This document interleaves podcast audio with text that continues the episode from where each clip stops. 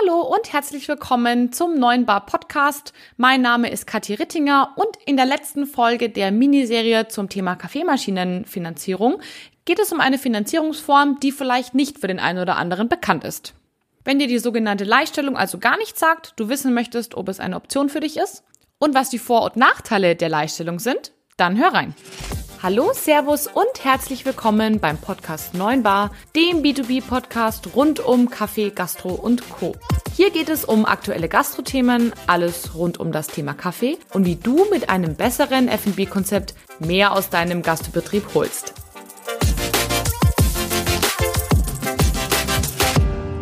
Hallo und herzlich willkommen zu dieser neuen Folge im neuen Bar Podcast. Ich bin Kathi Rittinger, Host dieses Podcasts und im echten Leben kümmere ich mich darum, dass meine Kunden, also die Gastronomen, Hoteliers und so weiter, die perfekte Kaffeemaschine finden. Und ja, dabei spielt auch die Kaffeemaschinenfinanzierung immer eine sehr, sehr große Rolle. Und heute, wie gesagt, sind wir schon im letzten Teil dieser Mini-Expertenserie zum Thema Kaffeemaschinenfinanzierung angekommen. Es ist Wahnsinn, wie schnell die Zeit vergangen ist. Und ja, heute sprechen wir über eine Finanzierungsform, die vielleicht nicht so ganz alltäglich für die deutschen Gastronomen ist, nämlich die sogenannte Leihstellung.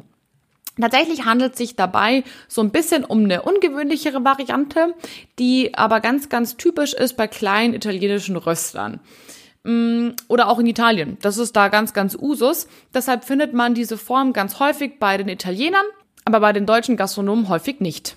Wie funktioniert das Ganze? Ist relativ einfach. Man kauft den Kaffee bei einem Kaffeeröster und bekommt die Maschine ohne große Kosten hingestellt. Der Kaffeepreis ist dabei verhältnismäßig ziemlich hoch. Also wir sprechen da schon so über Preise jenseits der 25 Euro Grenze hm, bei einem, sage ich mal, Kaffeeröster, der normalerweise wahrscheinlich deutlich, deutlich drunter liegt. Und dafür fallen eben aber keine Kosten für die Kaffeemaschine an. Dabei sind wir natürlich auch schon direkt bei den Vorteilen dieser Variante. Es ist kein Invest notwendig. Also es sind weder monatliche Kosten notwendig, die eben, sag ich mal, gerade in den schlechten Monaten richtig, richtig wehtun können, noch haben wir eben einen großen fünfstelligen Invest zu Beginn, ähm, wenn ich quasi eine neue Kaffeemaschine benötige. Dementsprechend finden viele Gastronomen, die diese Form sozusagen das erste Mal hören, diese Variante super attraktiv. Weil ich meine, klar, wer will schon gerne große fünfstellige Beträge ausgeben, wenn es nicht sein muss? Ein weiterer Vorteil ist, dass tatsächlich auch der Unterhalt, also sprich die Betreuung der Kaffeemaschine, die Reparatur, die Wartung etc. pp, die Montage häufig vom Kaffeeröster auch übernommen wird. Das heißt, wir reden hier schon fast über ein kleines All-Inclusive rundum sorglos Paket. Ebenso habe ich durch viele Gespräche mit italienischen Gastronomen häufig herausgefunden, dass es auch keine spezielle Vertragslaufzeit gibt. Das heißt, das Ding wird dahingestellt, das steht dann da für eine ganze Weile, also manchmal auch bis zu zehn Jahre habe ich so das Gefühl. Und ähm, da gibt's aber keine großartigen Verträge oder ähnliches. Zumindest ist das häufig der Fall, wenn man sich für so einen ganz, ganz kleinen italienischen Kaffeeröster entscheidet. Bitte seid euch bewusst, dass diese Aussage nicht in Stein gemeißelt ist, denn das ist de facto nicht bei jedem Kaffeeröster so. Damit sind wir auch bei den Vorteilen eigentlich schon soweit durch. Ich finde, die Vorteile sind tatsächlich sehr, sehr schlagkräftig. Die Nachteile sollte man aber auf gar keinen Fall ähm, ja unter den Tisch fallen lassen und sich quasi blenden lassen von den Vorteilen. Denn häufig ist es so, dass man keinen Einfluss auf das Modell hat. Gerade die, sag ich mal, kleinen italienischen Kaffeeröster, die möchte ich jetzt übrigens hier nicht als Buhmann darstellen, falls das jetzt gerade so wirkt, die haben häufig keine besonders namhaften, ähm, sag ich mal, Kaffeemaschinenmodelle im Petto, sondern eben häufig sehr, sag ich mal, relativ unbekannte italienische Marken, die man vielleicht vorher auch noch nie gehört hat. Und Achtung, es ist auch nicht immer sichergestellt, dass es dafür dann auch einen Servicepartner in Deutschland gibt. Und das ist dann so ein bisschen das Worst-Case-Szenario, was ich eben schon ein paar Mal bei jetzt Kunden hatte, die so eine Art ähm, Finanzierung eben hatten und ähm, quasi immer einen relativ hohen Kaffeepreis bezahlt haben und dafür eine Maschine hatten. Und dann war das Ding mal kaputt und dann gab es halt keinen Servicepartner in, in der jeweiligen Stadt und das Ding konnte halt nicht repariert werden. Und wir wissen alle, verkauft ist so eine Maschine schnell, ja, oder, oder so ein Vertrag ist schnell abgeschlossen. Aber was mache ich denn dann, wenn das nicht funktioniert? Und da würde ich euch einfach drauf bitten, wenn ihr euch für so eine, so eine Lösung entscheidet, dann schaut da besonders genau hin, was ist das für ein Gerät, was ich da bekomme? Passt das überhaupt zu meinen Bedürfnissen? Gerade italienische ähm, Maschinen sind häufig Siebträgermaschinen. Vollautomat funktioniert häufig in so einem Modell nicht, weil das die kleinen, sag ich mal, italienischen Röster vielleicht gar nicht ja in ihrem Portfolio haben. Wenn ich aber ein Vollautomat brauche, hilft mir das ja nichts. Also passt da wirklich genau auf, für welche Modelle das funktioniert und ob die zu eurem Bedarf passen und ob es für diese Marke wirklich einen Partner in eurer Stadt gibt. Ein weiterer sehr, sehr großer Nachteil ist, dass ihr in der Regel eine Vertragsbindung eingeht, zumindestens bei den Röstern, die ich kenne. Ja, bei den kleinen italienischen Röstern bin ich mir da jetzt nicht ganz so sicher. Aber bei den namhaften Röstern, die dieses Modell auch anbieten, geht ihr eine Vertragsbindung ein. Das bedeutet, in eurem Vertrag wird eine gewisse Kilozahl ähm, stehen an Kaffee sozusagen, die ihr abnehmen müsst.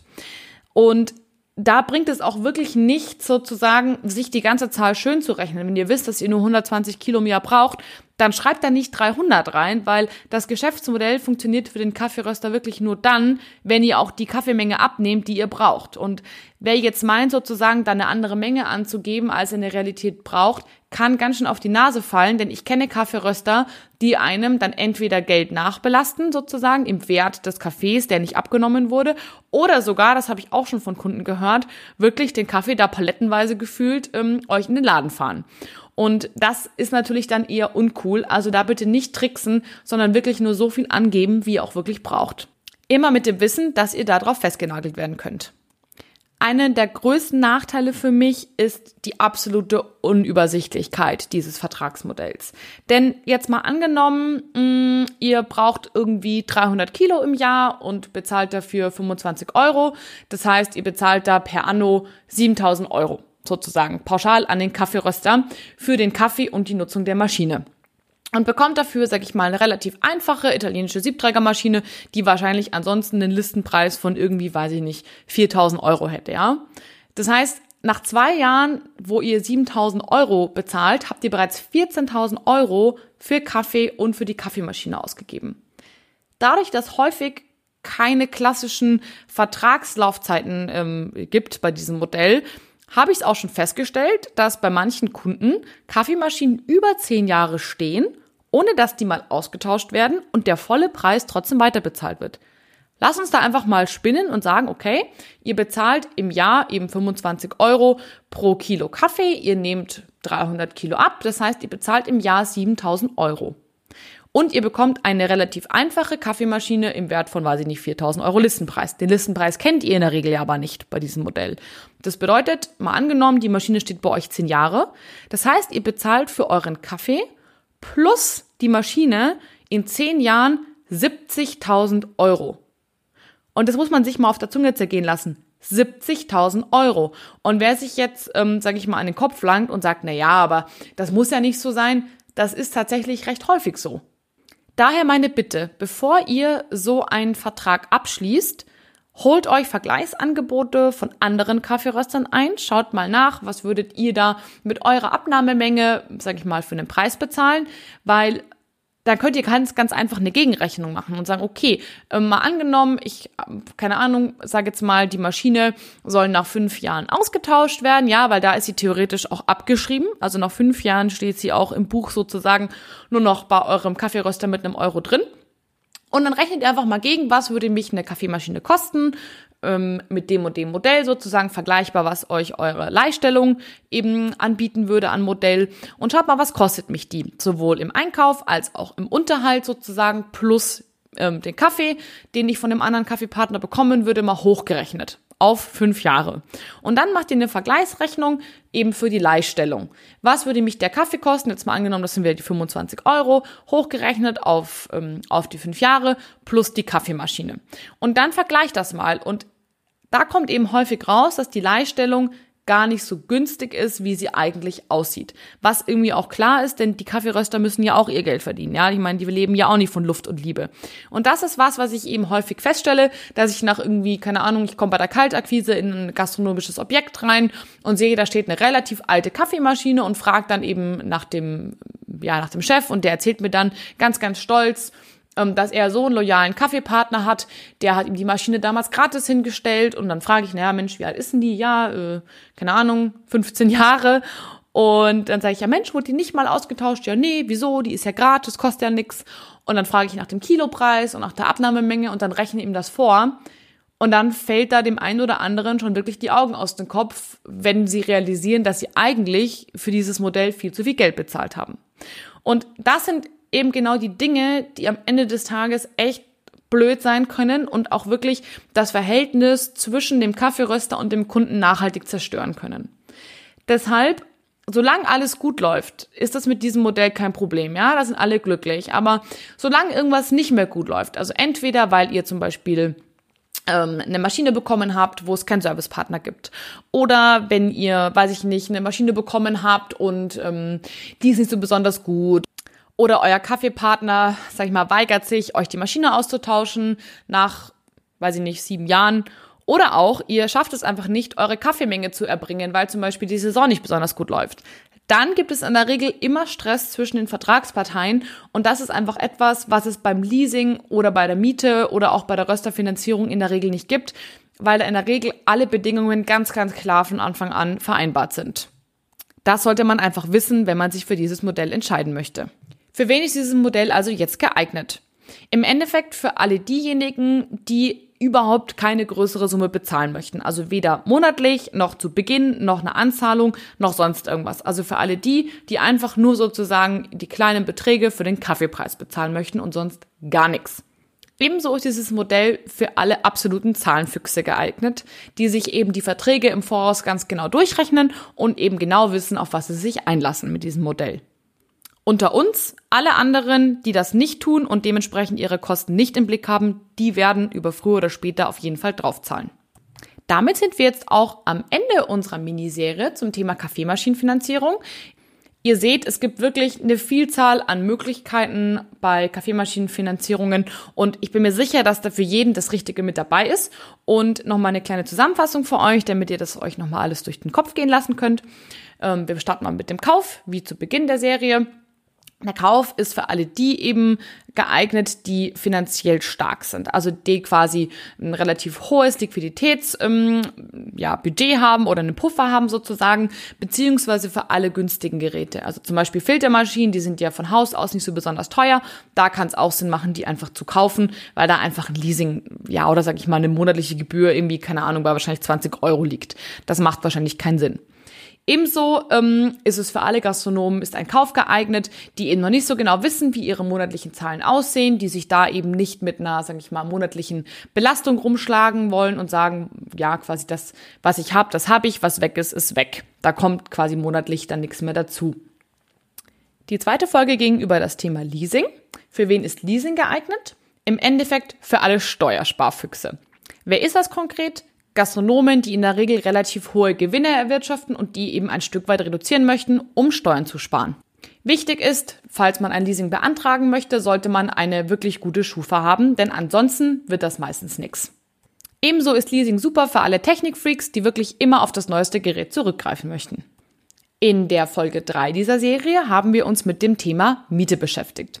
Miete ist für alle kurz- und mittelfristigen Geschäftsmodelle, also sprich für die Eventbranche oder auch eben für die saisonale Branche sehr, sehr interessant und auch für alle die, die sich um wirklich rein gar nichts kümmern wollen und dafür aber höhere Kosten in Kauf nehmen wollen. Ebenso ist es spannend für Neugründer, denn in der Regel bekommen Neugründer kein Leasing. Miete läuft aber häufig auch über die Kaffeemaschinenpartner direkt und wenn die an das Geschäftsmodell glauben, kann da durchaus ein Mietmodell Sinn machen für den Neugründer. In Teil 4 dieser Serie haben wir uns mit dem Thema Rösterfinanzierung auseinandergesetzt. Rösterfinanzierung ist für alle diejenigen spannend, die Geräte eigentlich gerne langfristig behalten wollen, aber eben zur Liebe der Liquidität nicht kaufen wollen. Ebenso ist es für alle die sinnvoll, die monatlich nicht ganz so viel Geld ausgeben möchten, denn durch die Anzahlung kann man, sag ich mal, einen hohen Teil der ähm, Investition schon mal wegnehmen, sodass die monatliche Belastung im Vergleich jetzt zum Leasing oder zur Miete eben geringer wird. Hier ist es eben ganz wichtig, einen Röster zu finden, der einen super happy macht, denn eine Bindung an den ist unumgänglich während der Vertragslaufzeit. Dieses Modell ist übrigens auch für alle Neugründer super relevant, denn die bekommen in der Regel eine Rösterfinanzierung genehmigt. Last but not least die Leihstellung. Für alle diejenigen wirklich interessant, die überhaupt kein Budget ausgeben möchten und sich auch in der Regel um nichts kümmern möchten, denn häufig ist in diesen Leihstellungen auch die Maschinenreparatur inklusive. Bei diesem Finanzierungsmodell ist es wirklich super, super wichtig, ganz genau hinzuschauen und wirklich sich eine Vergleichsrechnung aufzustellen. Denn ansonsten zahlt man über die relativ ähm, lange Standzeit der Geräte ganz, ganz schnell drauf. Ich hoffe, euch hat der kleine Überblick zum Ende dieser Folge nochmal geholfen, um die ganzen Gedanken zu sortieren, die ja, sage ich mal, klassischerweise anfallen, wenn man eine neue Kaffeemaschine braucht und ihr habt vielleicht sogar schon einen Favoriten für eure Finanzierungsform. Mich würde super interessieren, ähm, was euch am besten gefallen hat. Also welche Finanzierungsform sagt euch zu und warum. Da würde ich mich sehr freuen, wenn ihr das einmal kommentiert in den sozialen Medien unter meinem Facebook-Profil 9-bar-podcast oder auch bei Instagram unter gleichem Namen. Da kann man sich nämlich ganz, ganz super austauschen und einfach nochmal nachhören, was die anderen Gastronomen so sagen.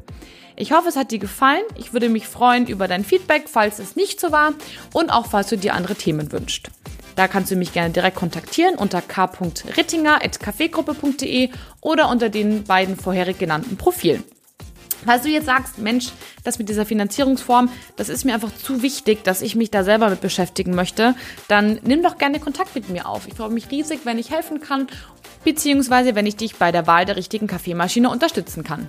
Ansonsten freue ich mich riesig, wenn wir uns schon nächste Woche bei einer neuen Folge hören und wünsche dir jetzt einen wunder wunderschönen Tag. Genieß ihn, er wird bestimmt super. Mach's gut. Bis bald. Ciao.